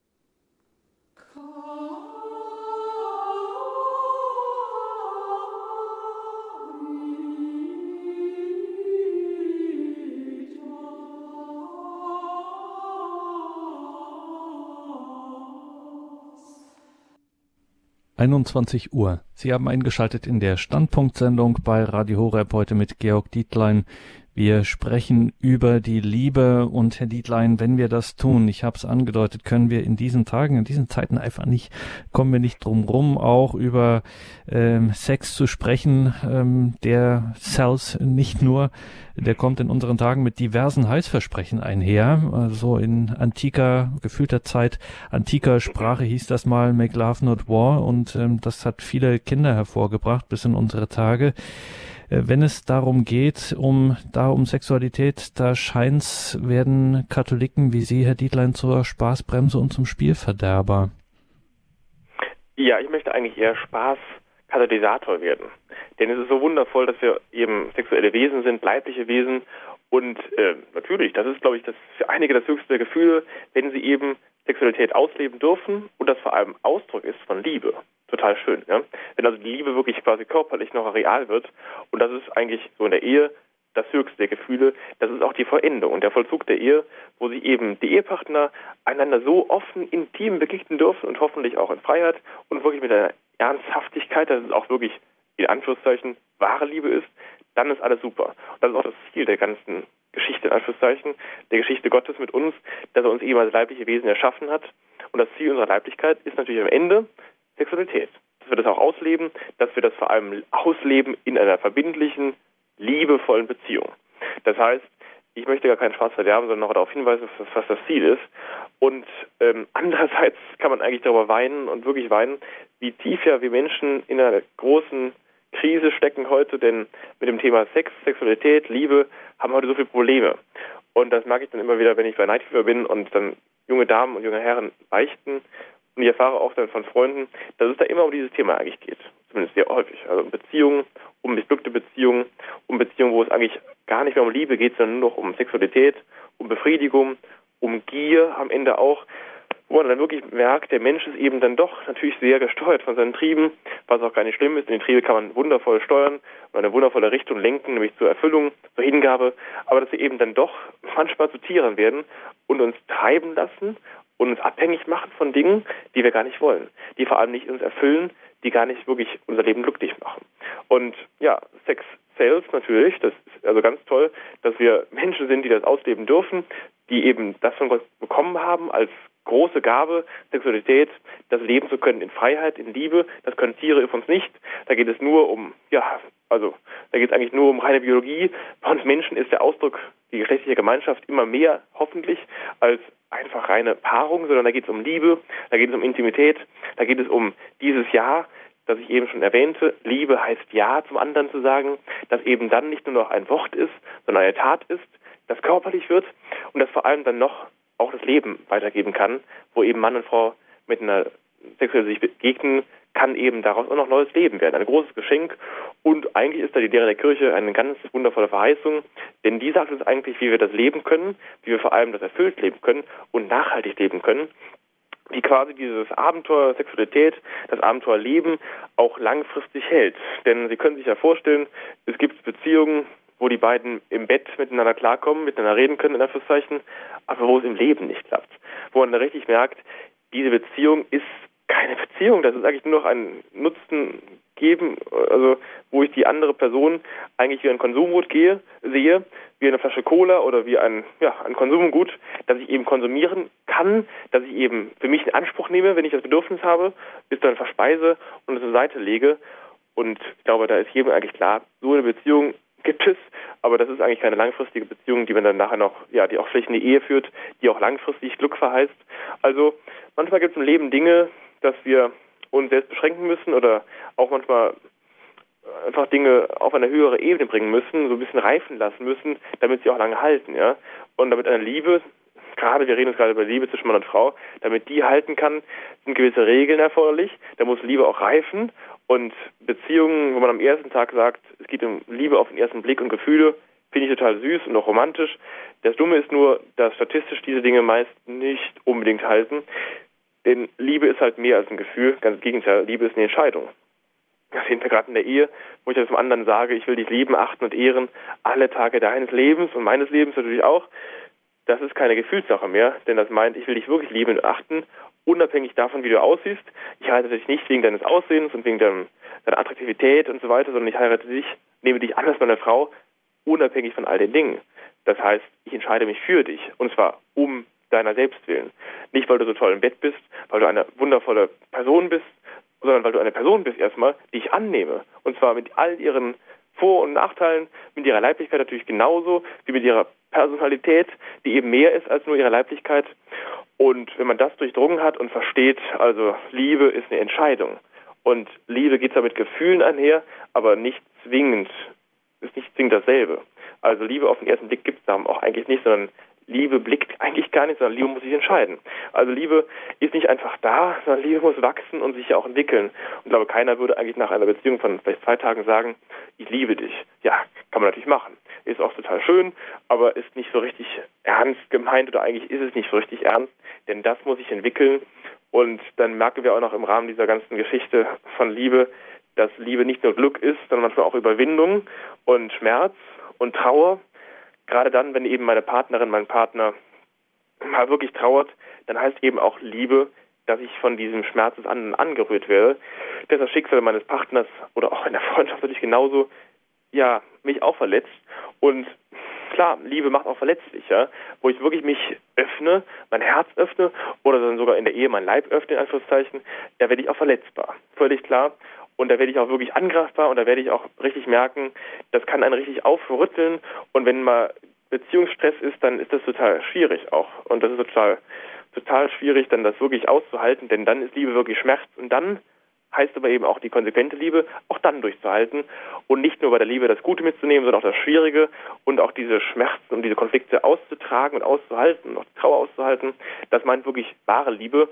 Also Sie merken direkt, dieses Korsett Liebe ist ziemlich anspruchsvoll, aber das ist oft so bei Dingen. Dinge, die wertvoll sind, kosten auch was. Die sind kostbar. Und genauso kostet auch die wahre Liebe, gerade die eben zwischen Mann und Frau, die dann eben auch ab der Ehe mit dieser ganz besonderen Form der sexuellen Vereinigung einhergeht. Übrigens natürlich vorher auch mit Sexualität. Klar, wenn sich zwei Partner küssen und nicht verheiratet sind, ist das kein Problem. Das gehört natürlich dazu. Also so würde ich jetzt auch nicht sagen, dass es irgendwie äh, dann irgendwie alles verboten ist, Gott bewahre, das gehört dazu. Es muss nur reifen. Und so ein Kuss gehört nicht an den ersten Tag einer Verliebtheit, sondern das gehört, ja, es gehört in die Beziehung letztendlich auch und es gehört in, eine, in einen vertraulichen Raum von Intimität. Und genauso wie quasi unsere seelische Liebe wächst, die wir uns näher kennenlernen, das wird ja jeden Tag wachsen und ich kenne die Frau oder den Mann nicht am ersten Tag so wie am ersten Tag meiner Ehe. Es muss wachsen, muss ich kennenlernen und auch wirklich über Probleme reden, ja. Und es kann ja auch sein, dass diese Liebe da, die ich da verspüre, gar nicht die Liebe meines Lebens ist, dass es gar nicht passen würde. Und genauso wie diese seelische Liebe in Anführungszeichen wächst, diese Herzensliebe, muss und darf auch die leibliche Liebe wachsen, aber es geht eben miteinander einher. Und bei einer guten Beziehung gehört der Kuss nicht an den ersten Tag und Sex eben auch nicht an den ersten Tag, sondern gehört aufgespart letztendlich im positiven Sinne für ja das, das Beziehungsjahr in der Ehe, und warum ist das so? Warum muss es aufgespart werden? Weil das wirklich ernsthaft ist, weil das authentisch ist, weil das ehrlich ist, weil ich eben dann erst auch wirklich sagen kann, ich nehme dich an als meine Frau, mein Mann, und zwar für immer. Erst dann bin ich wirklich bereit zu sagen, ich liebe dich. Das kann ich am ersten Tag einer Beziehung nicht. Wenn ich das meine, das zu sagen und sagen zu dürfen, dann habe ich halt einen kleinen Irrtum. Und den kann man noch beheben. Das ist die schöne Botschaft des Tages. Also Liebe muss wachsen und Liebe wächst auch. Das geschieht in der Regel von selbst. Das ist ein Geschenk Gottes. Und in der Liebe zwischen Mann und Frau wird genau das sichtbar und deutlich, was Gott uns verheißen hat, dass Gott uns liebt. Und genau diese Liebe können wir in der Ehe spüren, dass wir eine Person haben, nämlich Gottes Abbild, die uns einfach annimmt in unseren großen Federn, aber auch in unseren Stärken. Und das ist eigentlich wundervoll. Standpunkt bei Radio Horeb. Wir sprechen, Sie haben es mitbekommen, wir sprechen über die Liebe, liebe Hörerinnen und Hörer, und da müssen wir natürlich an dieser Stelle jetzt auch die Leitungen freischalten. Jetzt sind Sie an der Reihe. Sie können sich hier in der Sendung einbringen mit Ihren Fragen, mit Ihren Gedanken. Vielleicht waren Sie auch mit dem einen oder anderen gar nicht einverstanden, was Sie gerade gehört haben. Auch dafür soll hier natürlich Raum sein. Wir freuen uns, wenn Sie sich hier einbringen. Herr Dietlein, wenn wir ein erstes Fazit ziehen wollen aus dem, was Sie uns heute gesagt haben, dann müsste man den, äh, die alte Weisheit, äh, dass die Liebe blind mache, ähm, eigentlich ein wenig über Bord werfen und sagen, eigentlich ist das ganze Gegenteil der Fall. Wer sozusagen die Liebe macht extrem aufmerksam und klar und äh, wenn sie so durchgezogen wird, wie Sie das hier, wofür, wie Sie das hier in Ihrem Plädoyer sagen, dann ist man ein knallharter knallharter Realist, wenn man aufrichtig liebt. Ja, genau. Das ist auch nicht immer so einfach. Ne? Wir sind also alle auch Menschen. Selbst ich bin ein Mensch. Also klar, Liebe macht dann doch manchmal auch blind. Also zumindest diese Gefühle, die wir als Menschen haben. Aber Liebe sollte eigentlich nicht blind machen, wenn wir eben gesteuerte Wesen sind, die so ein bisschen Herr bleiben über unsere Gefühle und die eigentlich auch, wenn sie ehrlich sind und vorm Spiegel stehen, genauso wissen, eigentlich, genau, macht Liebe gar nicht blind, sondern ist gerade bereit, in die Tiefe zu schauen und dieses Thema Liebe macht blind, da sprechen wir den Punkt eben an unserer Gefühlswelt, die gerade bei jungen Menschen, glaube ich, was stärker sind. Klar, also wir sind immer auch Menschen, die, die Empathien haben, die Dynamiken haben, die Gefühle haben, Mitleid und so weiter. Genauso wie Anziehungskraft, Attraktivität, Sympathie und eben dann auch manchmal ja, dass wir sagen, wir finden eine Person attraktiv, auch äußerlich, genau. Aber das ist eben eine andere Sache als Liebe. Ne? Also wenn ich wirklich Liebe meine, ist das eine ganz tiefe Form von Hingabe, von einer Entscheidung für die Person. Und das meint gar nicht so sehr, dass ich eine andere Person toll finde. Dieses Ich bin verliebt meint ja dann am Ende doch, dass wir erstmal sagen, ich will dich haben. Ich will dich besitzen vielleicht sogar. Okay, also in der Ehe gibt es immer auch gewisse Besitzverhältnisse, in Anführungszeichen, klar. Man wird niemals das verleugnen können dass in der Beziehung natürlich da auch das Thema Begierde eine Rolle spielt. Das kommt von Thema Gier. Das heißt, wir wollen etwas haben, wir wollen den anderen besitzen, in Anführungszeichen. Okay, das ist der Mensch, der will eben Sicherheiten haben. Und das ist auch nicht direkt das Schlimmste, was wir dann äh, davor finden, sondern das kann man sollte man transformieren, dieses Ich will dich haben, eben in eine Entscheidung, in, eine, in ein Ja. Und ein Ja ist halt ein bisschen mehr als nur Ich finde dich toll. Das meint eben dann auch Ja zu sagen zu den schwierigen Seiten einer Person. Nun könnte man natürlich, wenn man äh, wenn man äh, von der anderen Seite aus argumentiert, sagen, na ja, die, ähm, das ist zwar schon richtig, dass man eine Person in diesem Sinne nicht äh, besitzen äh, wollen soll in dieser Gier, aber ist das denn wirklich der, ist das denn wirklich so in dem Sinne der Fall? Also wenn ich jetzt beispielsweise mit der Argumentation von Kommune 1 oder ich weiß nicht was äh, daherkomme und sage, äh, wir schenken uns alle möglichst viel ähm, und geben uns da möglichst vielen hin, dann haben wir sozusagen die Liebe breit gestreut mhm. und dann sind alle glücklich und zufrieden und es ist viel besser, als wenn wir uns jetzt äh, gegenseitig einander vorenthalten und jeder dann nur mit einem Partner äh, unterwegs ist. Das, ja, die sollen sich auch aneinander verschenken jetzt nur eben nicht sexuell, sondern äh, das ist doch toll, wenn man so Leute hat, in Verzeichnis, die sagen, ich verschenke mich dir. Ja, genau, mach das doch einfach. Durch kleine Akte der Nächstenliebe, durch Freundschaft, durch wirklich echtes Interesse am anderen, durch echtes Interesse. Und für mich heißt eigentlich echtes Interesse mehr als, ich will mit dir schlafen. Das ist jetzt nicht das große Interesse in der Person, das ist vielleicht so ein Interesse einfach am, am gewissen Kick. aber wirklich Interesse an dem anderen habe ich dann nicht so richtig. Es sei denn, ich bin wirklich bereit dann zu sagen, okay, ich lasse mich auf dich ein. Ich bin sogar bereit eine monogame Beziehung. Warum monogam? Ich glaube, das ist eigentlich schon fast offensichtlich. Ja? Ich kann nicht jedem Menschen Ja sagen, ich bin für dich da und genau nur für dich. Das kann ich nur einem Menschen sagen. Also in dieser Radikalität, wie wir das in der Ehe haben und wie wir das in einer guten Beziehung haben, kann ich eigentlich nur der Person gerecht werden, wenn ich zu ihr sage, ja, ich bin bereit, ich nehme dich an, und zwar für immer, nur dich und ohne Bedingungen. Und das ist eine ziemlich radikale Form, wie wir das bei der Ehe haben. Das kann ich eigentlich nicht jedem einfach so schenken. Und ich glaube, das ist, ich glaube, würde wirklich sagen, also in der Jugend ist, glaube ich, Monogamie äh, jetzt kein großer Problempunkt. Das ist, glaube ich, jedem klar, dass eigentlich so eine richtige Beziehung, eine richtige Partnerschaft, eine richtige Treue kann nur mit einem Partner klappen. Also ich glaube, die Probleme heute sind eher andere. Ne? Unter jungen Menschen ist es vielleicht so, äh, nicht mehr jetzt diese 68er-Fragen, sondern das sind vielleicht eher die Fragen so, ja, also Treue läuft, aber hm, wo geht es wirklich in der Beziehung? Und vor allem, wie wächst das Ganze? Ja? Was ist der Sinn einer Beziehung? Was ist das Ziel? Geht es da um Ehe oder auch nicht? Geht es nur um Abenteuer? Also, und vielleicht sogar, geht es eigentlich überhaupt um, um eine Beziehung? Das ist ja auch spannend. Ich glaube, vielen jungen Menschen in Diskotheken geht es vielleicht darum, ich aber auch nicht. Da geht es meist um das Abenteuer, das sexuelle Ausprobieren, das mal sich ausleben, ja. Okay, mal einfach schauen, wie ist es so hier mit einer Dame oder einem Herrn. Okay, klar, also das kann man aber sehr schön sehen. Das ist so eine Erfahrung von mir. Ich bin auch manchmal in Diskotheken und es ist spannend zu sehen, wie kurz manchmal die Distanz ist bei jungen Menschen, die sich dann kennenlernen, also Zeichen, also sich antanzen unter den ersten Kuss. Das ist manchmal nur eine Minute. Also die Zeit, also da lernen sich Menschen kennen, Gänsefüßchen in Anführungszeichen, und dann geht es direkt zur Sache. Ob das wirklich so, ja, wahre Liebe ist, ich weiß es nicht. Das ist vielleicht eine nette Anziehungskraft, die voneinander ausgeht und das Interesse, sich kennenzulernen, ist das Zeichen auch körperlich und mal ein bisschen was ausprobieren. Aber genau, das Ziel und das Langfristige, was wirklich junge Menschen eigentlich in ihrem Herzen tragen als Sehnsucht, nämlich wirklich Partnerschaft, miteinander durch dick und dünn gehen, das ist viel mehr, das ist viel schwieriger auch, das ist viel herzaufreißend natürlich genauso, aber auch viel erfüllender. Und am Ende müssen wir uns entscheiden, auf welcher Ebene wir bleiben möchten. Möchten wir so ein bisschen blind durch die Welt gehen und eigentlich ja von einem kurzfristigen Leben, von kurzfristiger Befriedigung und netten kleinen äh, Aktionchen? Oder leben wir aus der Tiefe? Sind wir wirklich Männer der Innerlichkeit, der, des, des Sinnes, wo wir wirklich sagen können, hier habe ich eine Sache für mich, wo ich wirklich sagen kann, das ist der Sinn meines Lebens geworden. Das ist nicht nur ein kurzfristiges Auf und Ab, sondern hier Partnerschaft, Ehe oder eben anderer Weg. Aber das ist für mich wirklich, das ist tragend, ja.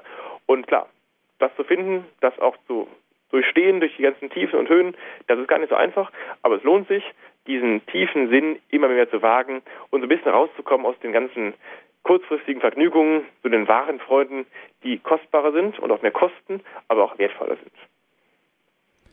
Ich kann es ja gar nicht glauben, aber es ist tatsächlich niemand in der Leitung. Also wir haben noch ein bisschen Zeit. Sie können hier gerne ja. anrufen. 089 517 008 008. Wir freuen uns über Ihren Beitrag. Herr Dietlein, Sie haben schon gemerkt, ich bin hier heute ein bisschen miesepetrig unterwegs und streue hier ständig irgendwie ähm, ja. Essig in den Wein. Ähm, ich mache einfach weiter damit. Ich habe mich jetzt hier irgendwie so eingespielt auf diese Rolle. Ähm, kann es nicht auch sein, also wenn Sie gerade jetzt von Menschen Ihrer Generation sprechen, die auf der Suche nach dem Sinn von Beziehungen, nach dem, dass es wirklich gelingt und was, was soll das überhaupt und wie, wie kann das gut sein? Ähm, hängt ja auch ein bisschen damit zusammen, dass man sich diese intensiven Fragen stellt, dass eben das Thema auch so aufgeladen ist, auch kulturell so aufgeladen ist und überladen ist, sagen wir es ruhig so. Ähm, kann es nicht auch eine Gefahr für die Kirche sein für Menschen wie Sie, dass man auf diesen Zug des Überladens aufspringt und dass man diese, die Schlichtheit, die Normalität, meinetwegen auch das Spröde einer ganz normalen alltäglichen Beziehung damit auch überfrachtet. Also ich denke so im Hintergrund, es gab mal ähm, eine Nachkriegserzählung, da stand drin, äh, da hieß es so, in allen Steinen gab es ein Ehepaar, er schielte, sie schielte, die beiden haben sich im Leben nie gesehen und sind zusammengeblieben über die bösen Zeiten 14, 18 hinweg und zusammen gestorben. Ähm, mhm. Also geht uns das so ein bisschen ab und könnte man nicht auch an dieser Stelle ein bisschen das, dieses Moment wieder stark machen? Also der ähm, nicht der unprätentiösen, ähm, schlichten Verlässlichkeit und jetzt entscheide ich mich und jetzt bleiben wir zusammen und jetzt, ohne dass jetzt nun wir die große, an die große Liebe appellieren. Ja, ich glaube, das ist auch gar nicht schlicht, sondern das ist total, total befriedigend erfüllend eigentlich. Also es muss ja auch eine Beziehung nach 50 Jahren nicht trocken geworden sein, überhaupt nicht. Also die brauchen ja auch gewisse Dinge. Ich meine, ich kenne Ehepartner, die noch nach 30 Jahren zusammen tanzen gehen. Sehr gut, ja. Hilft ungemein, glaube ich, sowas. Einfach jung bleiben quasi. Und auch noch Ehepartner, die nach 30 Jahren noch sagen, oder 50 Jahren sagen würden, wir sind, ja, wir haben uns füreinander entschieden und wir sind noch immer frisch wie am ersten Tag, die sich auch noch küssen können an Silvester und an Weihnachten und an anderen Gelegenheiten ja, das ist auch nicht der Maßstab für eine gute Beziehung, das ist auch klar, aber man merkt direkt, also so treue Beziehungen äh, müssen überhaupt nicht unromantisch sein. Vielleicht sind sie sogar am romantischsten, ja. Also ich meine, ich habe einen guten Freund und eine junge Freundin und das ist eigentlich total romantisch, wie die beiden wirklich treu zueinander stehen und man merkt so richtig, das ist total, klar, die beiden sind verliebt, aber ähm, das ist auch mehr, das ist nicht nur dieses Gefühl und das ist vor allem nicht eine Co-Abhängigkeit, auch gefährlicher, wenn sie plötzlich in einer Beziehung sind und nur noch, nur noch ihre Freundin als Freundin haben und all ihre guten Freunde vergessen. Das soll ja auch nicht sein. Das ist für eine Beziehung total ähm, destabilisierend. Sie sollten auch neben ihrer Partnerin, ihrem Partner auch noch andere gute Freunde haben. Und sie müssen auch nicht unbedingt mit ihrer Partnerin über alles reden. Sie können auch mal Themen wie Golf ausklammern und Jagd. Und manchmal gibt es auch Themen, die Damen anders verstehen und auch vielleicht andere Dinge, die Damen anders interessieren. Dann gibt es dann ja auch die Junggesellenabende und die Mädelsabende, total wichtig. Also Also eine treue Beziehung muss gar nicht langweilig sein und zum Glück sind sie ja auch nicht in Anführungszeichen nur mit ihrer Frau immer zusammen. Das würde auch keiner aushalten, glaube ich, sondern sie können auch mal ihren Abend anders gestalten mhm. und ohne dass sie untreu werden natürlich. Und hm, klar, mhm. dann kommt dann so in Bereiche rein, also ich habe das auch im Buch so ein bisschen geschrieben, es gibt da wirklich Ehepartner, die dann eben in Gefahr kommen. Und das Priester genauso, klar, da kommen sie dann auch in die Gefahr, dass sie untreu werden. Und das ist ja dann meist ein, ein Strudel von Reizen. Ja? Stellen Sie sich vor, Ihre Ehefrau ist in der Regel zu Hause und Sie sind auf der Arbeit und dann beginnt eine Affäre mit einer Kollegin. Ja, warum ist das so? Vielleicht ist es der Reiz und vielleicht ist es einfach Ihr Trieb, dann wie nett, wäre auch mal interessant. Aber ich glaube, wie kommen Sie da wieder raus aus diesem Strudel? Ganz einfach, dass Sie versuchen, dann, wenn Sie auf die schiefen Bahnen gekommen sind, was ja manchmal der Fall ist, möglichst früh rudern. Und zwar Offenheit. Ja? Das ist wie in der Beichte, gestehen Sie Ihrer Frau oder Ihrem Ehepartner ganz offen Ihre Probleme und das hat ja auch seine Gründe, nehmen wir an. Vielleicht hat dieser Ehemann einfach nicht mehr so richtig die Erfüllung in der Beziehung gesehen, weil die Ehefrau zu spröde geworden ist. Okay, kann ja auch sein. Offen ansprechen, junge Dame, ich bin leider gerade auf einer schiefen Ebene, weil ich so ein bisschen vielleicht ja meine Gefühle so richtig verloren habe und ähm, ja, da langsam auf was zuschlittere, wo ich da Hilfe brauche, auch dann Gebet, dass ich da jetzt dieser Kollegin mal ganz klar sage, nee, das war alles falsch, tut mir leid. Und auch vielleicht, dass du mir einfach hilfst, dass wir da wieder stärker zusammenkommen. Ich glaube, solche Offenheiten auch bei einer treuen Beziehung, wo man untreu zu werden droht, die helfen. Darum braucht eine Beziehung natürlich auch genauso einfach den Dialog mal über solche Dinge. Man muss nicht nur über man muss, nicht, man muss sich nicht nur beim guten Essen treffen und über die Zukunft reden, sondern auch mal über Probleme und auch vielleicht ja, pro Woche mal nach Zeit nehmen und dann mal ganz offen ansprechen, was mir an dir nicht gefällt und was, was an mir schlecht war gerne auch schriftlich oder unter erstmal, wenn man das nicht sagen und aussprechen kann, einfach aufschreiben. Da gibt es ja oft so Punkte. Und klar, also die monogame Beziehung ist ein Erfolgsmodell, ist erfordert immer wieder eine Überwindung und auch ein an sich arbeiten und auch ein Nachjustieren und ein Reden über Probleme und dann auch sich wieder vertragen. Und das ist wundervoll. Und das ist manchmal ein Liebesdrama, manchmal ist es ein Riesenakt, da wieder zusammenzufinden und das ist auch immer, da gibt es natürlich Hochs und Tiefs, aber ich finde fast, das ist das Spannende daran, wenn man sich wirklich vornimmt, ein Projekt, das heißt Projekt Leben, Zusammenleben, ja, das ist ein 50 Jahre, 80 Jahre Projekt, wenn man dann zusammenbleibt mhm. und klar, das erfordert ein bisschen Überwindung und manchmal auch äh, dieses Nachjustieren, aber das ist total schön. Und da werden sie richtig traurig mal sein, mal richtig am Boden niedergeschlagen und mal richtig zufrieden. Und ich finde diese Dynamik macht es auch einfach aus. Und ich würde sogar, also ehrlich gesagt, annehmen, dass alle meine Freunde und auch so meine ganze Generation dafür fähig, dazu fähig ist, zu so einer Beziehung, die treu ist, die nicht immer romantisch ist, natürlich, da gibt es dann auch schwierige Phasen, wo man gerade mal irgendwie down ist, aber ich glaube, das Modell Treue, das ist, glaube ich, heute immer wichtiger. Das zeigen sogar, habe ich gelesen, Studien. Ja, junge Menschen wünschen sich wirklich Partnerschaft, Beziehung, Verlässlichkeit, Treue. Und das heißt nicht immer nur nehmen, sondern auch manchmal geben. Aber ich glaube, das hat eigentlich jeder in seinem Herzen, wirklich eine treue Beziehung, wo sich darauf verlassen kann, unabhängig davon, ob es mal gut und schlecht läuft. Und das ist ja auch wirklich für ein Leben total bereichernd. Ja, selbst in der finstersten äh, Trash-Unterhaltung ist Untreue, ist der Seitensprung sozusagen Todsünde schlechthin. Mhm. Ähm, Herr Güntner hat uns angerufen Guten aus dem Abend. Nordschwarzwald. Guten Abend. Ich höre schon eine ganz, ganz geraume Zeit zu und freue mich über das, was der Herr Dietlein sagt. Ich möchte einfach dazu, ich bin ja 43, dieses Jahr 44 Jahre verheiratet. Ach, und habe wirklich äh, die Frau meines Lebens gefunden. Äh, das ist wirklich, aber wir hatten auch Höhen und Tiefen, also muss ich wirklich sagen. Aber wissen Sie, was, was wir hatten? Es ist so, äh, der Herr Dietlein sprach immer von Liebe. Und die Liebe ist ja diese Beziehung zunächst einmal zu Jesus Christus.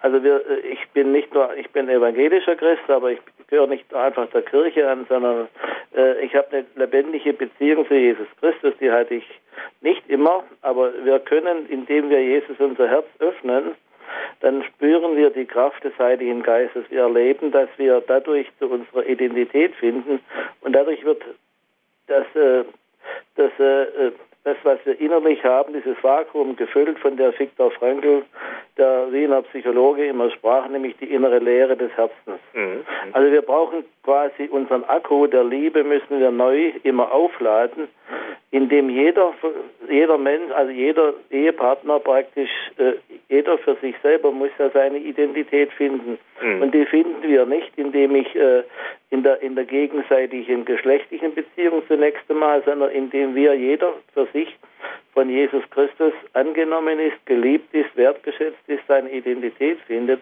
und wo ich mich so gegenseitig finde, kann ich äh, mich auch dem anderen öffnen, weil ich habe mich ja schon gefunden und zwar von einer höheren Macht wie, wie, wie diese irdische menschliche Basis. Unsere menschliche Liebe, die geht immer wieder aus. Der Akku braucht immer wieder neu, dass er aufgeladen wird. Und wir, wir verletzen uns eigentlich, eigentlich auch immer einander wieder, weil wir äh, einfach Menschen sind. Wir werden schuldig aneinander und da ist es wichtig, dass wir äh, dass wir den anderen um Vergebung bitten dürfen, können und äh, einfach dadurch wissen, das können wir auch tun, weil wir ja wertgeschätzt sind. Nämlich Jesus sagt, du bist bei mir wertvoll, das sagt das Kreuz. Ich habe für dich bezahlt, du bist ein freier Mensch, du bist von mir geliebt und du kannst diese Liebe, die du von mir bekommst, jetzt an andere Menschen weitergeben. Zunächst mal an deinen Ehepartner gegenseitig und dann auch an andere Menschen. Und so erlebe ich Liebe und Sexualität in unserer heutigen Zeit. Also jeder sucht es natürlich und wenn ich Liebe braucht auch Verantwortung, braucht eigentlich einen Rahmen, braucht eigentlich den Rahmen der Ehe. Äh, was aber nicht immer der Fall ist. Heute äh, wird freie Liebe in jegliches. Mhm. Man kann nicht, nicht früh genug in die Sexualität einsteigen, ähm, aber dadurch verletzt sich der Mensch äh, und wird oft enttäuscht aber selbst auch in der Ehe enttäusche ich oder werde ich enttäuscht. Also das habe ich auch erlebt.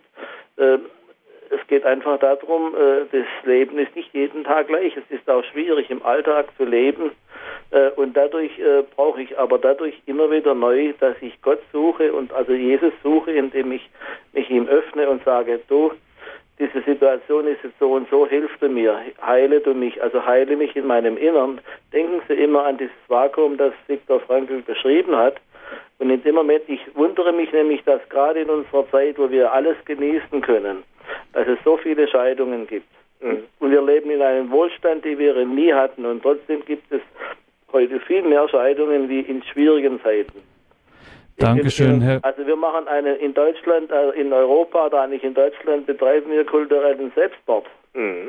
Also das. Dank, äh, Dankeschön, Herr Günther. Die Zeit läuft uns davon. Danke Ihnen auf jeden Fall für dieses wunderbare Zeugnis. Ja, Herr Dietlein, ein, ein, ein wunderbares, echtes evangelisches Zeugnis. Ne? Sich Jesus, Jesus öffnen, ne? jeder Tag ist anders, aber eins bleibt der Anker in der Zeit. Jesus Christus und von dem her und auf den hin sozusagen, da kommt die Kraft her und äh, da fließt es dann sozusagen wieder hin. Dankeschön, Herr Güntner, dafür äh, wirklich ein schönes Zeugnis. Eine Hörerin aus dem Rheinland hat uns angerufen. Guten Abend. Jetzt ja, sind Sie auf guten Sendung. Abend. So schön wie die beiden äh, Hauptredner oder auch mhm. jetzt gerade der letzte Sprecher äh, das gesagt hat, kann ich es wahrscheinlich nicht ausdrücken, aber ich äh, habe die Sendung ganz äh, wunderbar, also finde sie ganz wunderbar und möchte nur, hatte die Frage, ob der Herr Dietlein oder ob man sich überhaupt vorstellen kann, dass Liebe ohne Gott möglich ist. Ich äh, bin eine geschiedene äh, Frau und ich muss sagen, äh, das Gottvergessene hat mich aus der menschlichen, aus dem menschlichen Bund rausgerissen. Also ich musste äh, Gott wiederfinden, weil das andere gar nicht geht. Und äh, ich äh, plädiere nur dafür, also wer sich auf Liebe einlässt, muss die Liebe zu Gott äh, entweder vorher kennen. Ich kannte sie vorher, ich habe sie über die Menschen verloren, aber wiedergefunden. Und deshalb müssen manchmal vielleicht Ehen auseinanderbrechen, weil Gott verloren gegangen ist und weil er sich so auch offenbaren kann. Also durch durch die Trennung, das sage ich jetzt so ganz mutig. Also es hat funktioniert und daraus sind äh, vier erwachsene Menschen geworden, die zu Gott langsam finden. Mhm. Herr Dietlein. Ich glaube, wir Menschen sind, das ist ganz traurig, nicht in der Lage, so richtig zu lieben. Wo kann man das merken? An der Liebe Jesu Christi. Und zwar wie hätten wir gehandelt, wenn wir so in Israel gestanden hätten vor einem Volk, das eigentlich total untreu ist und so richtig meine ganzen Liebesakte, meine Liebespredigten, meine Liebeserweise so richtig ablehnt. Ja? Das Volk Israel reagiert auf Jesus ziemlich krass mit der Ablehnung. Wie würden wir darauf reagieren? würden wir so reagieren wie er, in dieser demütigen Liebe des Kreuzweges, nicht zurückzuschlagen, nicht sich zu wehren, auch nicht zu sagen, das ist ja total ungerecht, sondern einfach das anzunehmen und zu ertragen. Ich glaube, diesen Weg zu gehen, das schaffen wir ganz, ganz selten. Und es ist ja auch unsere Erfahrung in der Ehe und in Beziehungen, dass wir an den Punkt manchmal kommen, das kann ich nicht mehr. So sehr ich dir verzeihen mag, das kriege ich nicht hin. Also wir Menschen haben beim Verzeihen so Grenzen. Es gibt das Ziel von Jesus 77 Mal, also unendlich Mal. Leider haben wir Menschen unsere Grenzen. Und bei Jesus können wir sehen, dass es anders geht. Dass es eine unglaublich große Liebe gibt bei ihm, der Gottes Sohn ist, die eben immer verzeiht und die den Schlag des Menschen ins Gesicht nicht durch den Schlag zurück beantwortet. Und leider ist es so, wenn der Gute den Bösen liebt, wird der Böse nicht direkt gut. Leider. Und da muss auch Jesus leiden, weil der Böse eben nicht direkt sich bekehrt. Leider.